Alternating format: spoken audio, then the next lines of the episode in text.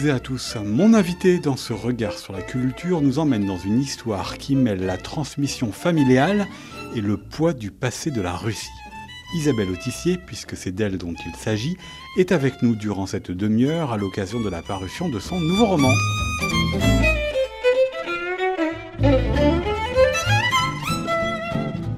Nous sommes euh, ravis de vous euh, recevoir, mais de vous retrouver aussi, Isabelle Autissier, puisque ce n'est pas la première fois que vous venez euh, nous voir. Je, je, suis une vieille renaise. J'ai quand même fait l'agro à Rennes, donc, mais, mais c'était il y a très très très très longtemps. Vous êtes euh, navigatrice, euh, présidente de la fondation euh, WWF France et romancière. Après être venue nous raconter notamment l'histoire d'un couple se retrouvant soudain seul, c'était le titre de votre précédent roman sur une île de l'Atlantique Sud, vous nous emmenez j'allais dire dans un autre extrême, en tout cas dans un autre lieu très très loin euh, d'une autre, puisqu'il s'agit euh, dans votre euh, roman Oublié Clara par aux éditions Stock, à la fois d'une ville éloignée, Mourmansk, un, port qui se situe tout au nord de la Russie, et puis aussi une histoire, ou en tous les cas des références culturelles très éloignées, puisque vous nous emmenez dans la Russie à plusieurs moments, la Russie soviétique, la Russie d'aujourd'hui, et puis on s'en échappe avec l'un de vos personnages pour aller aux États-Unis L'histoire de votre livre est celle de Rubin, qui est euh, condamné sur euh, son lit d'hôpital à Mourmansk. Sa vie a été euh, façonnée par ce qu'il a vécu quand il était enfant, l'arrestation de sa mère, Clara, c'est elle qui est dans le titre de votre livre. Elle était chercheuse à l'époque de Staline, et c'est un peu une quête hein, qui va lui faire retrouver son fils pour que lui cherche à savoir ce qui s'est passé pour Clara afin de ne pas l'oublier. C'est un livre que vous avez choisi d'écrire depuis ces trois points de vue, puisque alternativement on passe de Rubin à euh, Yuri le fils et à Clara la grand-mère. Je dis après soudain seul, mais j'aurais pu aussi euh, euh, citer le livre précédent pour lequel on s'était rencontré. la Patagonie, c'est toujours évidemment des contrées très lointaines, mais qui sont très rudes aussi, qui vous intéressent. C'est aussi la manière dont ces paysages, ces climats impactent les hommes. Est-ce que là, ce que vous avez pu, outre le fait que c'était euh, l'histoire soviétique. Est-ce que c'est aussi l'une des raisons pour lesquelles vous l'avez choisi? On est tout au nord, on est dans une ville qui a été un grand lieu de pêche qui aujourd'hui euh, est un peu désaffectée. Oui, parce que euh, il se trouve que je suis allé quelques jours à Mourmansk, j'ai eu la chance d'y aller en compagnie d'Éric Orsena, parce qu'on avait commis un ouvrage sur le Grand Nord. Et Eric, il a une belle phrase que j'aime bien, il dit les, grands, les grands lieux racontent de grandes histoires euh, et de fait, euh, tous ces lieux, alors on l'avait euh, vu ensemble en Antarctique, et on peut parler de la Patagonie, on peut parler, voilà, tous ces endroits de la planète qui sont des endroits difficiles en général pour les hommes, mais donc assez forts, assez extrêmes, assez, bah, finalement suscitent en général chez les êtres humains des des passions fortes, des idées fortes, des moments forts. Euh, en tout cas, voilà, quelque chose qui, euh, qui a tout du romanesque, mais voilà, qui aussi, euh, j'allais dire, donne un coup de projecteur au fond, amplifie un certain nombre de choses qui sont peut-être plus courantes et quotidiennes dans nos terres dans nos terres plus apaisées on va dire et qui finalement se à l'occasion aussi entre autres à l'occasion de ces de ces lieux comme effectivement aussi en l'occurrence de ces époques historiques assez troublé. Là, ça peut être par exemple la transmission, l'histoire familiale, les relations entre une mère et son fils, puis entre euh, un père et son fils.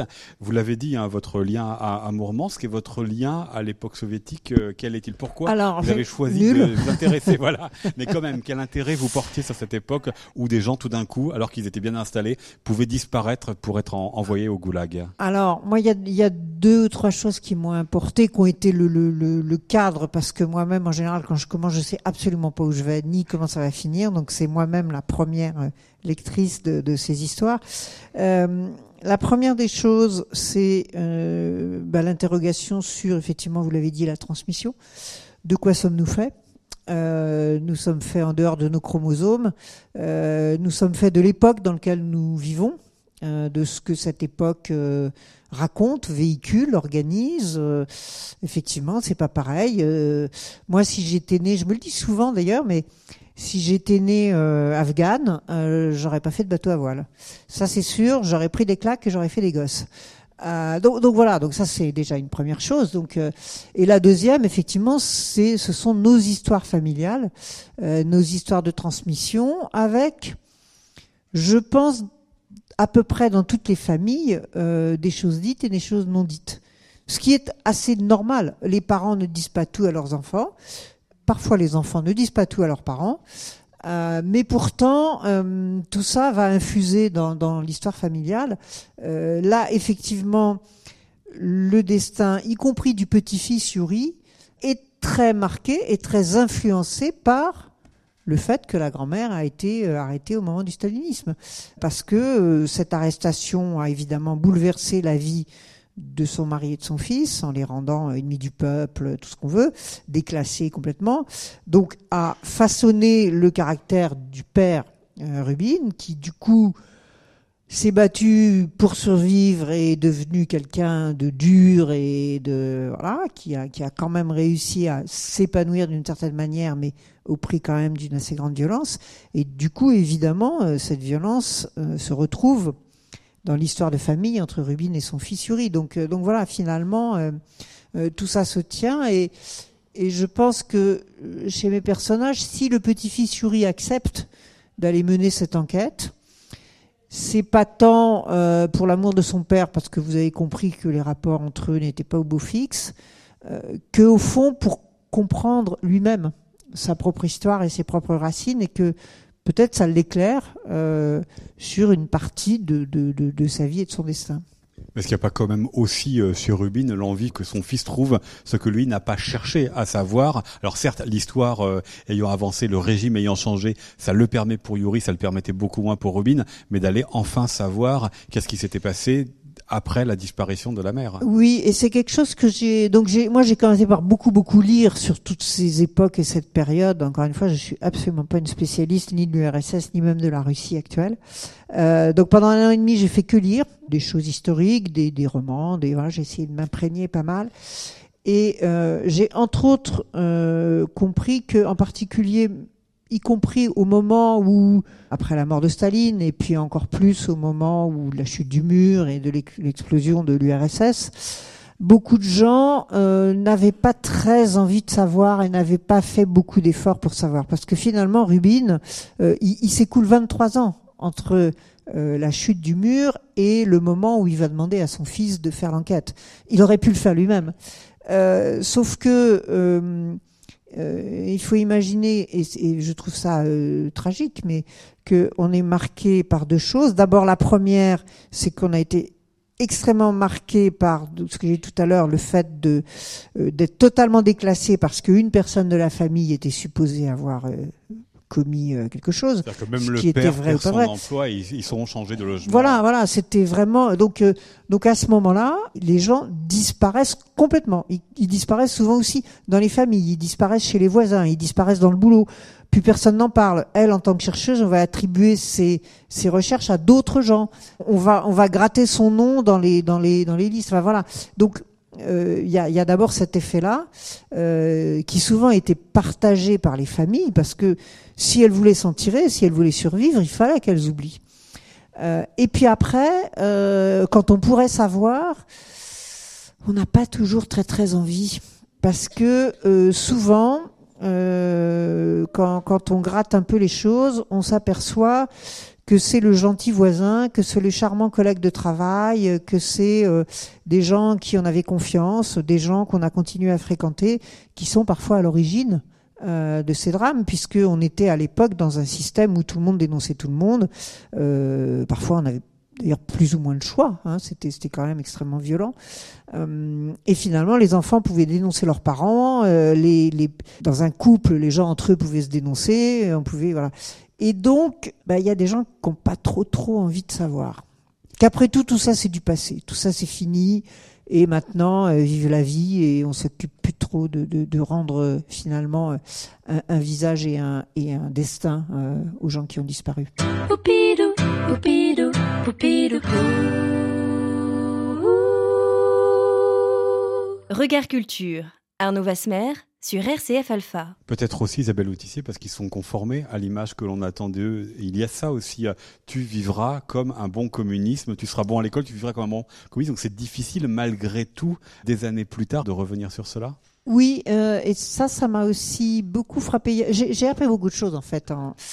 J'ai appris, entre autres, effectivement, qu'il y avait plein de gens qui étaient finalement assez bien et assez heureux et qui faisaient leur petite vie dans un système qui, évidemment, aujourd'hui nous paraît euh, dictatorial, dramatique, etc. Donc il y avait plein de choses euh, dramatiques, mais alors c'est peut-être aussi euh, une faculté de, de, de l'esprit russe et de l'âme russe.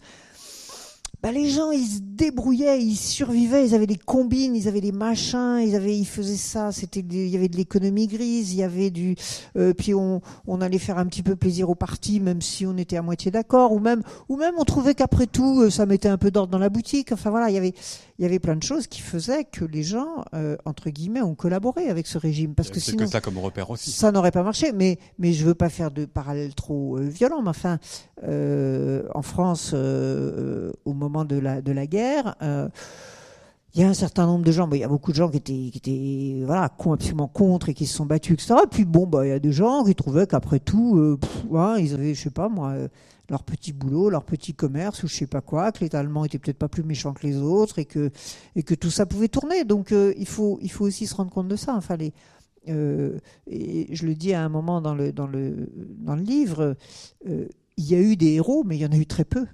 Euh, et c'est comme ça. Et puis donc il y a euh, cet héritage que Rubin transmet à, son fils, que vous l'avez dit lui-même, il aurait pu euh, partir à, la quête de l'histoire de sa mère, savoir ce qui y était arrivé. Il ne c'est pas lui qui le fait, c'est lui qui, sur son, lit de mort, le demande ou en les cas envoie son fils sur sur la première piste en lui disant de toute façon qu'il n'aura pas d'argent puisque comme il est parti aux États-Unis, il sera riche donc il en a pas besoin. Mais c'est ça l'héritage qu'il lui laisse, le seul héritage qu'il lui laisse, c'est l'histoire familiale? Oui, et, pour moi, il y a aussi quelque part quand même une, question de réconciliation. Euh, parce que euh, quand euh, Yuri, le petit-fils, apprend que son père est mourant, il n'est pas retourné aux États-Unis, en, Russie depuis 23 ans. Il a vraiment fui, il voulait plus entendre parler, ça, se passait très mal, etc. Il s'est juré qu'il retournerait jamais. Et puis, et puis on lui apprend que son père est mourant. Et là, il y a quelque chose que je pense assez fondamental, c'est qu'on peut pas passer à côté de ça et qu'à un moment donné, il revient peut-être au début en bougonnant un peu, euh, en se disant euh, vraiment, il, faut encore qu'il trouble ma vie et qu'il euh, m'impose quelque chose. Mais finalement, c'est quand même son père et il y a quand même quelque chose. Et il va être au début. Au début, je pense que lui non plus a pas forcément une envie folle d'aller sur les traces de sa grand-mère. Et ça va évoluer assez vite dès qu'il va commencer à tenir dans les mains un premier dossier un premier document de quelques pages euh, qui euh, raconte simplement l'arrestation et le bilan médical qu'on faisait subir aux, détenus parce que c'était assez incroyable. Mais moi aussi, j'ai aussi découvert ça, c'est que au fond, le goulag, euh, à partir des années 50, enfin d'après la guerre, était moins une question de détenus politiques que une question d'esclaves. On avait besoin pour voilà pour reconstruire ce pays à toute vitesse, pour aller plus haut et plus fort que les méchants impérialistes américains, euh, il fallait euh, des bras et des cerveaux euh, gratuits. Et donc, on, arrêtait pour ça. On arrêtait parce qu'il fallait aller mettre en exploitation la Sibérie, les mines, ceci, cela. Et, et, donc, c'était des gens, la plupart du temps, il y a eu quelques opposants politiques, il y en a eu bien sûr, mais la plupart du temps, on arrêtait absolument n'importe qui. Et donc, euh, voilà, ça, ça, ça n'avait quasiment plus de sens. quoi. Et au fond, la, question va assez vite se poser pour Yuri. Est-ce que sa grand-mère était une vraie résistante ou c'est juste euh, qu'elle euh, a ricané au moment où il fallait pas, qu'elle a discuté qu'une copine, qu'elle est arrivée un quart d'heure en retard, ou qu'elle a fait une babiole euh, qui l'a envoyé euh, enfin, qui l'a fait disparaître dans ce, dans ce goulag. Voilà, et peut-être qu'à l'époque, on cherchait aussi à faire une bombe atomique. Des chercheurs, ça pouvait évidemment servir. Voilà. Alors, en l'occurrence, oui, puisqu'il se trouve que, sans déflorer trop l'histoire, que euh, elle, son, son sujet de, de, de, travail, son sujet de thèse, puis euh, le laboratoire euh, qu'elle va diriger à Mourmansk, est un laboratoire qui cherche des traces de radioéléments dans, dans le minerai évidemment avec l'idée, euh, puisqu'on est parti dans la course à la bombe, euh, qu'il faut essayer de trouver un peu partout sur le territoire de, l'URSS des possibles mines d'uranium pour fabriquer la bombe. Voilà, mais euh, en espérant qu'aucun ne trahisse ou aucun n'entretienne des relations avec l'étranger, puisque ça va être le motif de, l'arrestation. Il y a un avantage dans cette histoire euh, terrifiante, c'est qu'il vous l'avez dit, il y a un dossier, c'est-à-dire qu'il y a une administration, on fait disparaître euh, les gens, mais finalement il reste toujours des traces. C'est aussi pour cela que vous avez écrit cette histoire et que Yuri peut partir, même si évidemment c'est compliqué parce qu'il y a plein de services, il y a du temps qui a mmh, passé, mmh. mais il reste quelque part mais, des traces Mais parce que c'était l'administration, donc il faut, faut imaginer que, voilà, quand, quand, les gens arrivent, euh, ils sont arrêtés, donc ils savent pas pourquoi, euh, et ils arrivent en prison, et là, ils vont passer trois ou quatre visites médicales. Donc on va voir dans quel état de santé ils sont, on va faire des bilans, donc on a des dossiers médicaux sur les gens, et puis euh, c'est une espèce de machinerie avant d'en venir à des questions, à des interrogatoires, on va dire, un peu plus précis sur des, sur des thèmes qui peuvent être plus politiques éventuellement, euh, on, a, on, a, toute une série de, d'interrogatoires. On va demander aux gens de raconter leur petite enfance, de, on va regarder leur bulletin de notes, on va regarder euh, n'importe quoi, la liste des courses qu'ils ont faites. Voilà, et tout ça est, archivé dans une espèce de grand euh, contrôle finalement euh, de, de, Big Brother. on ne sait pas très bien pourquoi, et d'ailleurs, ça participe au fait que les gens sont complètement déboussolés. C'est que ils comprennent pas bien pendant longtemps exactement ce qu'on leur reproche, quoi. Et, on les fait parler sur un tas de choses et, on, prend des, pages et des pages de notes et voilà. Puis petit à petit, après, ça va se, ça va se décanter.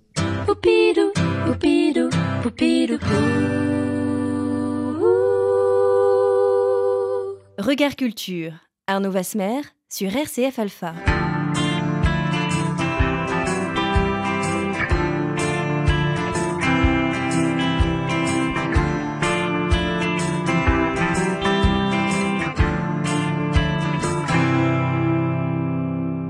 Isabelle Vautissier, votre roman s'appelle Oublier Clara, et sur la couverture, il y a des oiseaux et la mer. Et là, il va falloir que l'on en parle. Certes, vous êtes navigatrice, certes, vous êtes la présidente de la fondation euh, WWF, mais ça tombe bien, euh, un des personnages partage en tout cas une partie de vos passions pour euh, la nature, c'est Yuri. Yuri qui, d'abord, n'est intéressé dans son adolescence que par ça, hein, par les sciences naturelles. Il adore observer les oiseaux. Vous le racontez dans un camp pionnier, vous le racontez s'essayant à la mer sur bateau de pêcheur de de son père. C'est ça pour lui euh, sa liberté, c'est ça pour lui sa passion et la raison aussi, une des raisons de son départ de Russie pour les États-Unis. Oui, alors ça va être, euh, ça va être la, possibilité pour lui de s'évader puisqu'il va faire des études d'ornithologie et grâce à ça, comme il est bien noté, il va pouvoir euh, avoir une bourse puis partir. mais, mais je me suis aperçu à la fin qu'en fait, mes trois personnages qui se battent tous les trois à leur façon et qui ont une forme de résilience et de c'est peut-être ça au fond la véritable chose qui se lègue l'un à l'autre. Euh, c'est cette façon de combattre et de pas se laisser euh, euh, mourir et de pas se laisser écraser par la vie. Mais finalement alors on refait pas le chasser le naturel il revient au galop euh, ce sont quand même des éléments de la nature qui, à chaque fois, vont les aider à se reconstruire. Pour le père, c'est la mer. Pour le père, c'est la mer et les poissons. Pour euh, Yuri, donc, c'est les oiseaux. Et pour Clara, ce sont ces, grands espaces, euh, donc ces grands espaces de, de, steppe et les rennes et, et, la vie nomade. Et donc, au fond, je crois que j'ai agi assez spontanément quand j'ai écrit ça. Euh, en me disant, on se projette toujours un peu dans ces personnages. Quand vous n'allez pas bien, qu'est-ce que vous allez faire assez spontanément? Euh, bah, vous allez aller vous promener en forêt, vous allez aller peut-être voir la mer, vous allez euh, peut-être prendre un animal familier sur vos genoux, vous allez voilà. Et donc ce contact et cette familiarité avec des éléments de la nature, on va dire, euh, ont un grand pouvoir constructeur sur nous. On ne se souvient plus qu'on en fait partie. Hein. On a l'impression qu'on est largement au-dessus, mais en fait, nous ne sommes que des, êtres de nature, donc participants à la nature. Euh, et, autant ces choses-là étaient euh, très très présentes dans beaucoup de, peuple et de civilisation et de société, autant nous on l'a perdu, mais quand même il reste quelque chose. Et au fond, euh, voilà, quand, le petit garçon Yuri, euh, il se fait un peu taper dessus par son père, sa mère, elle est pas très, elle est pas géniale non plus. il est un peu tout seul, il est un peu personne s'occupe de lui et, tout d'un coup, il voit ces oiseaux qui sont beaux, qui sont libres, qui sont euh, euh, et, il commence à rêver euh, de ces oiseaux. Il rêve un peu d'être un oiseau. Il va et, finalement, ce fil-là va lui permettre de, se reconstruire, de se tenir à quelque chose, et va lui ouvrir finalement d'ailleurs les portes d'une carrière. Mais Effectivement, ils ont ça en commun, ces trois euh, personnages de trois générations différentes, et en même temps l'impossibilité à transmettre cela. Évidemment, la mère, c'est euh, les grands espaces quand elle est au goulag, donc elle a plus accès à, son fils. Mais euh, Rubine, c'est la pêche, la mer, sauf que quand son propre fils vient le rejoindre sur le bateau, ça se passe pas forcément très bien. Et comme de toute façon il est le patron du bateau, il veut pas que le fils soit considéré comme le fils à papa. Si il a un maître qui le, qui le frappe en tant que matelot, il va le laisser faire complètement. Donc il y a ça aussi qui est paradoxal. Il y a à la fois cette, cette euh, transmission d'un rapport à la nature et en même temps cette impossibilité à le communiquer aux autres. Oui, alors vous l'avez dit, Clara, c'est normal, puisque Clara, elle aura son destin de son côté. Euh, et, je pense que euh, Rubin a une vision de la nature, pour le coup, assez utilitaire et utilitariste.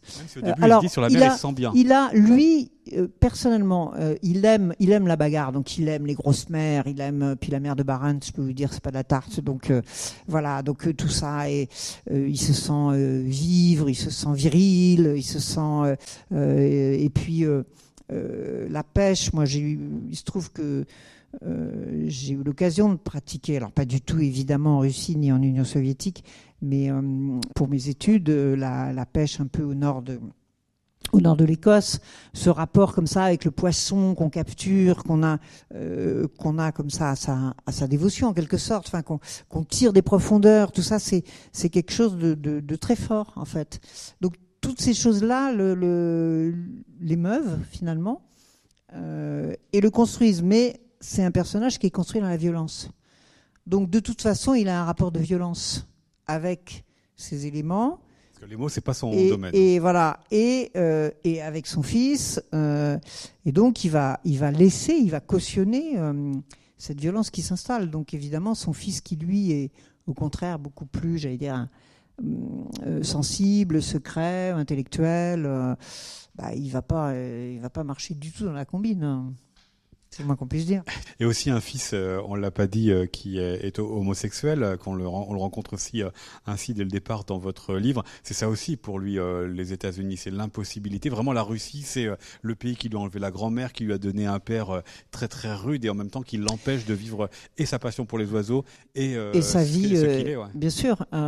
Et, et, ça, c'est quelque chose même même aujourd'hui. Enfin, on sait la, la, la, gravité de et de la répression d'État et euh, euh, du sort euh, fait aux homosexuels y compris aujourd'hui en Russie. donc, donc lui, Yuri, qui est justement cet être sensible, qui a, qui a cette vie, ces, tendances homosexuelles, il, peut absolument pas exister seulement. et donc, quand il, s'enfuit, ses amants terminés en plus. Voilà. Et, donc, quand, quand, il part, il s'enfuit. il, il faut qu'il survive ailleurs. Quoi. S'il reste, il se dit qu'il va mourir euh, de la violence de son père peut-être, ou de la violence sociale, euh, ou de voilà, c'est euh, voilà, il a il a plus d'avenir, il a plus de vie dans ce pays. C'est pour ça d'ailleurs qu'au départ, il a choisi de ne plus y revenir. il veut vraiment essayer de faire un, mettre une cloison étanche.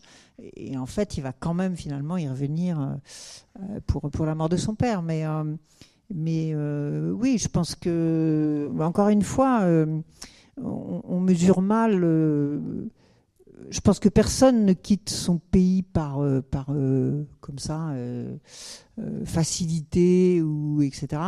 La plupart du temps, il y a des contraintes fortes et les gens sont, obligés de partir. L'impossibilité pour le père à, le comprendre. Il y a une trahison dans le départ. Bien sûr, il y a une trahison, euh, d'autant que, d'autant que voilà, euh, qu'il part chez l'ennemi juré, euh, d'autant qu'encore une fois, le, le, père finalement, il a réussi. il a fait des petits accommodements. Hein. Au début, il était le fils de l'ennemi du peuple, et puis quand même, il a réussi à se raccrocher un peu à la société. Et puis finalement, il a réussi à, a, existé, il s'est battu pour ça, hein, mais au final, il a, euh, il finit patron de pêche, ce qui est plutôt euh, à Mourmansk à l'époque euh, une belle situation, comme on dit.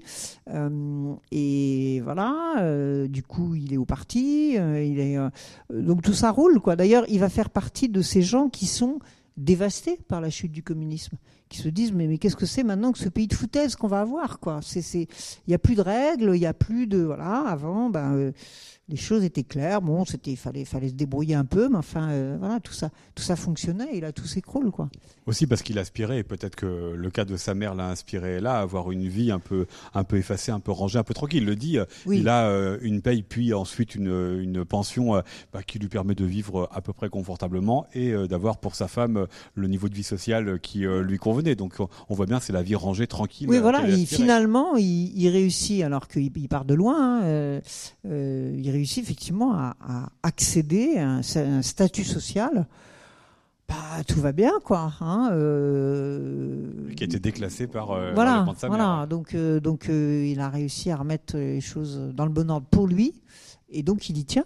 Et, d'ailleurs, c'est pour ça aussi qu'il est extrêmement mécontent, on va dire, de, son fils, parce que son fils trahit quand même un petit peu tous les idéaux. Faut imaginer quand même. Moi, j'ai là aussi euh, quand on est un petit garçon comme Yuri, même dans les années 60, 70, 80, il faut, voir le degré, par exemple, de, de ce qu'on raconte aux enfants. On continue à être énormément dans euh, euh, la célébration de ce qu'a été la deuxième guerre mondiale, l'héroïsme le plus euh, saignant, le plus. Donc, on raconte aux enfants des histoires de petits garçons qui se font égorger pour brandir le drapeau. De... Enfin, on leur apprend à tirer très jeune. On, on, parle de sacrifice pour la patrie. On parle de, de l'ennemi qui va vous jeter des bombes atomiques sur la tête. Enfin, on entretient quand même un climat euh, dès le plus jeune âge, euh, globalement, une atmosphère euh, extrêmement violente, en fait.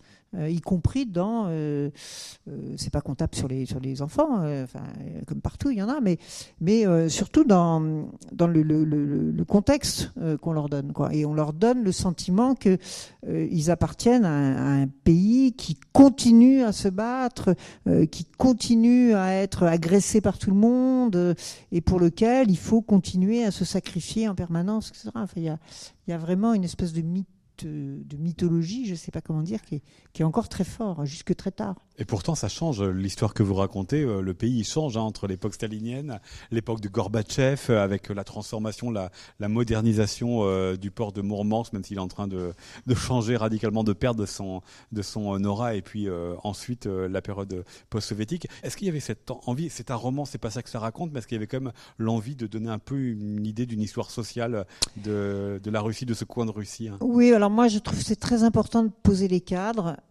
autant les cadres physique. Euh, j'aime bien raconter physiquement à quoi ça ressemble, euh, les paysages, les lieux, euh, cette ville de Mourmansk qui est quand même incroyablement frappante. Quoi. C'est, un endroit, je peux vous dire que vous, au bout de trois jours, vous êtes contente de partir, hein, parce que c'est quand même pas...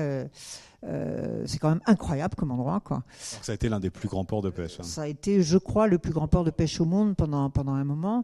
donc, donc, donc voilà. Et puis aussi ce contexte social, parce que sinon on ne comprend pas.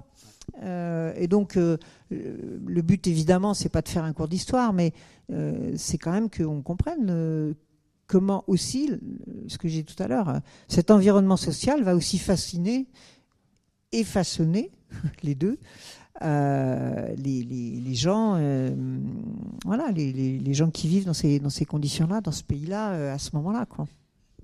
Avec ce roman, contrairement au précédent, donc on change de, on change de lieu, on n'est plus dans cette île de l'Atlantique Sud, on n'est plus dans la Patagonie, on n'est plus dans les autres lieux que vous avez racontés, mais dans cette euh, Russie. Est-ce que euh, ce contexte a, euh, pour vous, de manière évidente et consciente, influencé soit la manière d'écrire le roman, soit le style, l'écriture de ce roman? Parce qu'il y a aussi tout un imaginaire, évidemment, littéraire qui raconte la Russie. Ça, c'est une question très difficile. Le, rapport au fond du, du fond et de la forme, euh, forcément.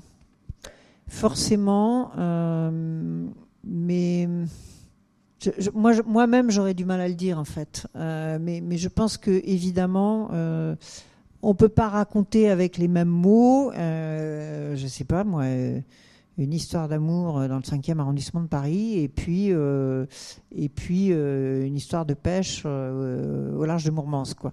En dehors du fait que les histoires n'ont rien à voir, mais je veux dire, je, pense vraiment qu'à oui, à un moment donné, voilà, il y a des choses qui s'imposent en quelque sorte. Est-ce que ça a à voir, par exemple, vous racontez hein, sur le, la sortie en bateau, le, moment de pêche, comment est-ce que le père Rubin adore la mer, il éprouve des sentiments, comment euh, les tempêtes, finalement, il aime beaucoup ça. C'est ça aussi qui contribue à apporter un autre vocabulaire, un autre lyrisme ou une autre manière d'écrire. C'est-à-dire, c'est la puissance de ces éléments. Est-ce que ça provoque comme sentiment? Oui, puis ça, c'est des choses que, pour le coup, je me fais plaisir un peu quand même. Hein.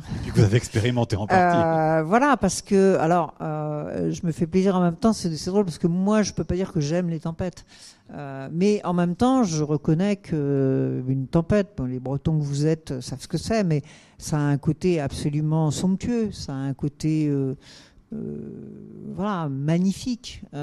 cette puissance, cette force, souvent les, couleurs, les, mouvements, tout ce déchaînement c'est quelque chose de, oui, de très impressionnant. Donc, donc moi, je trouve que c'est un, plaisir d'en parler.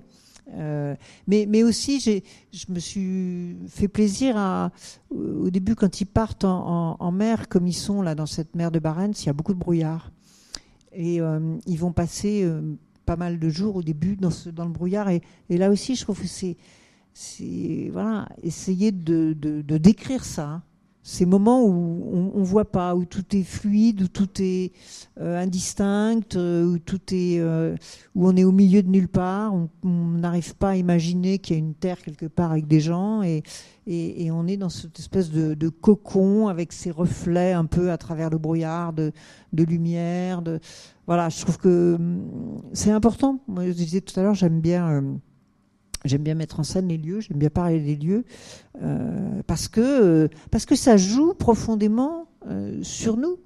on, ne se sent pas, enfin on le sait tous, on n'a pas le, même état d'esprit et la même humeur quand on, se balade et qu'il fait beau, ou que quand on est dans une ambiance comme ça, par exemple très feutrée, ou au contraire dans une ambiance extrêmement avec des éclairs, du tonnerre et tout ce qu'on veut. Euh, là, aussi, euh, on reste des êtres de nature. Les mots dans ce cas-là vous viennent euh, naturellement parce que ça peut être compliqué quand vous avez une image, quand vous avez comme cela un paysage ou un climat, de trouver les bons mots pour le faire comprendre à des lecteurs qui ne connaissent pas. Ça peut être valable pour cela, ça peut être valable aussi pour les violences de, du traitement de Clara. Hein, Alors moi j'ai pas de gueuloir, mais j'aime bien j'aime bien la musique des mots et la musique des phrases. Et donc ça m'arrive effectivement assez souvent de relire à voix haute. Il faut qu'il y ait la bonne musique. Et là aussi, il y a des musiques euh, fortes, il y a des musiques euh, tendres, il y a des musiques. Euh, je trouve que voilà, c'est important. Après, est-ce que c'est facile ou difficile à écrire? Moi, j'ai pris un parti parce que quand je commence à écrire, c'est nul et ça me plaît pas du tout. Donc, il faut il faut se forcer, il faut s'obliger. C'est comme les enfants, on leur dit mais goûte, t'as pas goûté, tu sais pas si c'est bon ou pas bon. Donc faut goûter, euh, faut essayer faut y aller, il faut rentrer d'un peu dans l'histoire ou euh, voilà. Et puis après, euh, après on peut revenir là-dessus. À partir du moment où il y a, voilà, on a, commencé à créer un univers, à créer quelque chose, euh, et peut-être du coup après les choses se répondent aussi mieux. Mais donc voilà, donc moi je travaille comme ça, je j'y vais, j'attaque, j'écris pendant deux heures ou trois heures, et, je sais qu'après je vais revenir dessus, peut-être pas tout de suite d'ailleurs, peut-être un peu plus tard. Et là, c'est ce que j'appelle donner les petits coups de gouge. Euh, c'est-à-dire qu'une fois qu'il y a la forme un peu brute comme ça, un peu moche qui est, qui est quand même là, euh, bah on va euh, on va la travailler, on va on va mettre des volumes en lumière, on va sculpter un petit détail, on va voilà et, et petit à petit ça va prendre une forme. Voilà, c'est quoi dans votre roman euh, Oublier Clara par aux éditions euh, Stock. Peut-être vous acceptez que je vous pose une question en tant que président de la fondation WWF. Mais je vous en prie. je vous remercie. Je pense que je vais poser une question à peu près similaire euh, la dernière fois, c'est savoir si vous êtes pessimiste ou aussi optimiste par rapport à l'état du monde. Non, parce que contrairement à la dernière fois, on voit quand même qu'il y a une question qui est en train, il y a plusieurs questions sur la planète qui sont en train de surgir. Il y a évidemment les mobilisations, la jeune génération qui s'est traduite aussi en vote aux élections, mais il y a aussi cette question du plastique qui évidemment en tant que navigatrice vous concerne peut-être peut-être plus directement. Et on voit qu'il y a des changements. Je crois que c'est la Malaisie qui a renvoyé l'expéditeur le plastique. Et il y a une grande partie du continent africain, des pays du continent africain, qui ont interdit les sacs plastiques. Est-ce que là, il n'y a pas des petits changements positifs qui vont devenir des grands bouleversements? Je ne sais plus, mais je pense que je vous avais répondu par ma phrase favorite la dernière fois. Euh, que l'optimisme et le pessimisme sont les deux faces d'une même chose qui s'appelle la démission. Il me semble que je vous avais déjà. Donc je n'ai pas changé de point de vue. Euh, je, pense, je n'ai pas de boule de cristal, je ne peux pas vous dire euh, ce qu'on sera dans 10 ans, 20 ans ou 50 ans, si ce sera un peu pire, très nettement pire peut-être un petit peu meilleur. Mais, de la conscience euh, mais en tout cas, ce que je sais, c'est que euh, on est dans une situation où on va dans le mur, c'est clair, c'est sûr, et on y va gravement, et que donc on n'a pas d'autre choix que de se bagarrer pour euh, éviter le mur et pour sauter par-dessus ou pour faire je sais pas quoi, et que cette bagarre-là, elle est géniale. Elle est, elle est passionnante, elle est sympa, elle est pleine d'avenir, elle est pleine de jeunesse, vous l'avez dit elle est pleine d'inventions, elle est pleine de plein de trucs qui sont super positifs. Donc, se battre, c'est un bonheur. Euh, et en plus, de toute façon, on n'a pas le choix. Donc, donc tout va bien. Euh, on fait un truc qu'on est obligé de faire, mais comme c'est plutôt sympa, il euh, n'y a pas de problème, en tout cas pour le faire. et après, parce que votre question, c'était aussi un peu, est-ce que tout ça avance Est-ce que la conscience et les actes suivent Alors, si vous vous remettez simplement justement 5 ans en arrière, euh, je suis venu il y a 4-5 ans peut-être, euh, même un peu plus que ça, voilà. Euh, et si vous comparez comment les choses ont évolué dans la tête des gens et comment aujourd'hui, franchement, il y a 10 ans, on se faisait traiter d'écolo et pour avoir un, rendez-vous avec le sous-secrétaire du sous-ministre, du sous-machin, on y passait 6 mois. Euh, aujourd'hui, je pense que si je demande rendez-vous à Macron, j'aurai dans la semaine. Donc on a changé d'échelle et, on a changé de vision. Euh, d'abord sur le climat et c'est en train de venir sur la biodiversité qui est quand même un gros gros gros sujet. Euh, je pense qu'il y a quand même beaucoup de gens sur cette planète, et vous l'avez dit, dans tous les pays du monde et dans toutes les classes sociales, euh, qui commence vraiment à se dire que là, il y a un truc qui va pas euh, et qui commence à en être affecté, qui commence à voir euh, les choses se faire autour d'eux et qui commence à se dire bon ben bon bonsoir, faut quand même se, se, prendre en main. voilà. Donc là, on est, à mon avis, sur la rampe de lancement. Maintenant, il faut que la fusée décolle assez vite parce que euh, bah euh, tant qu'on continue à, mettre le désordre et la pagaille, euh, évidemment, on crée des conditions défavorables pour, nos sociétés, pour nos modes de vie et, pour les êtres humains en général.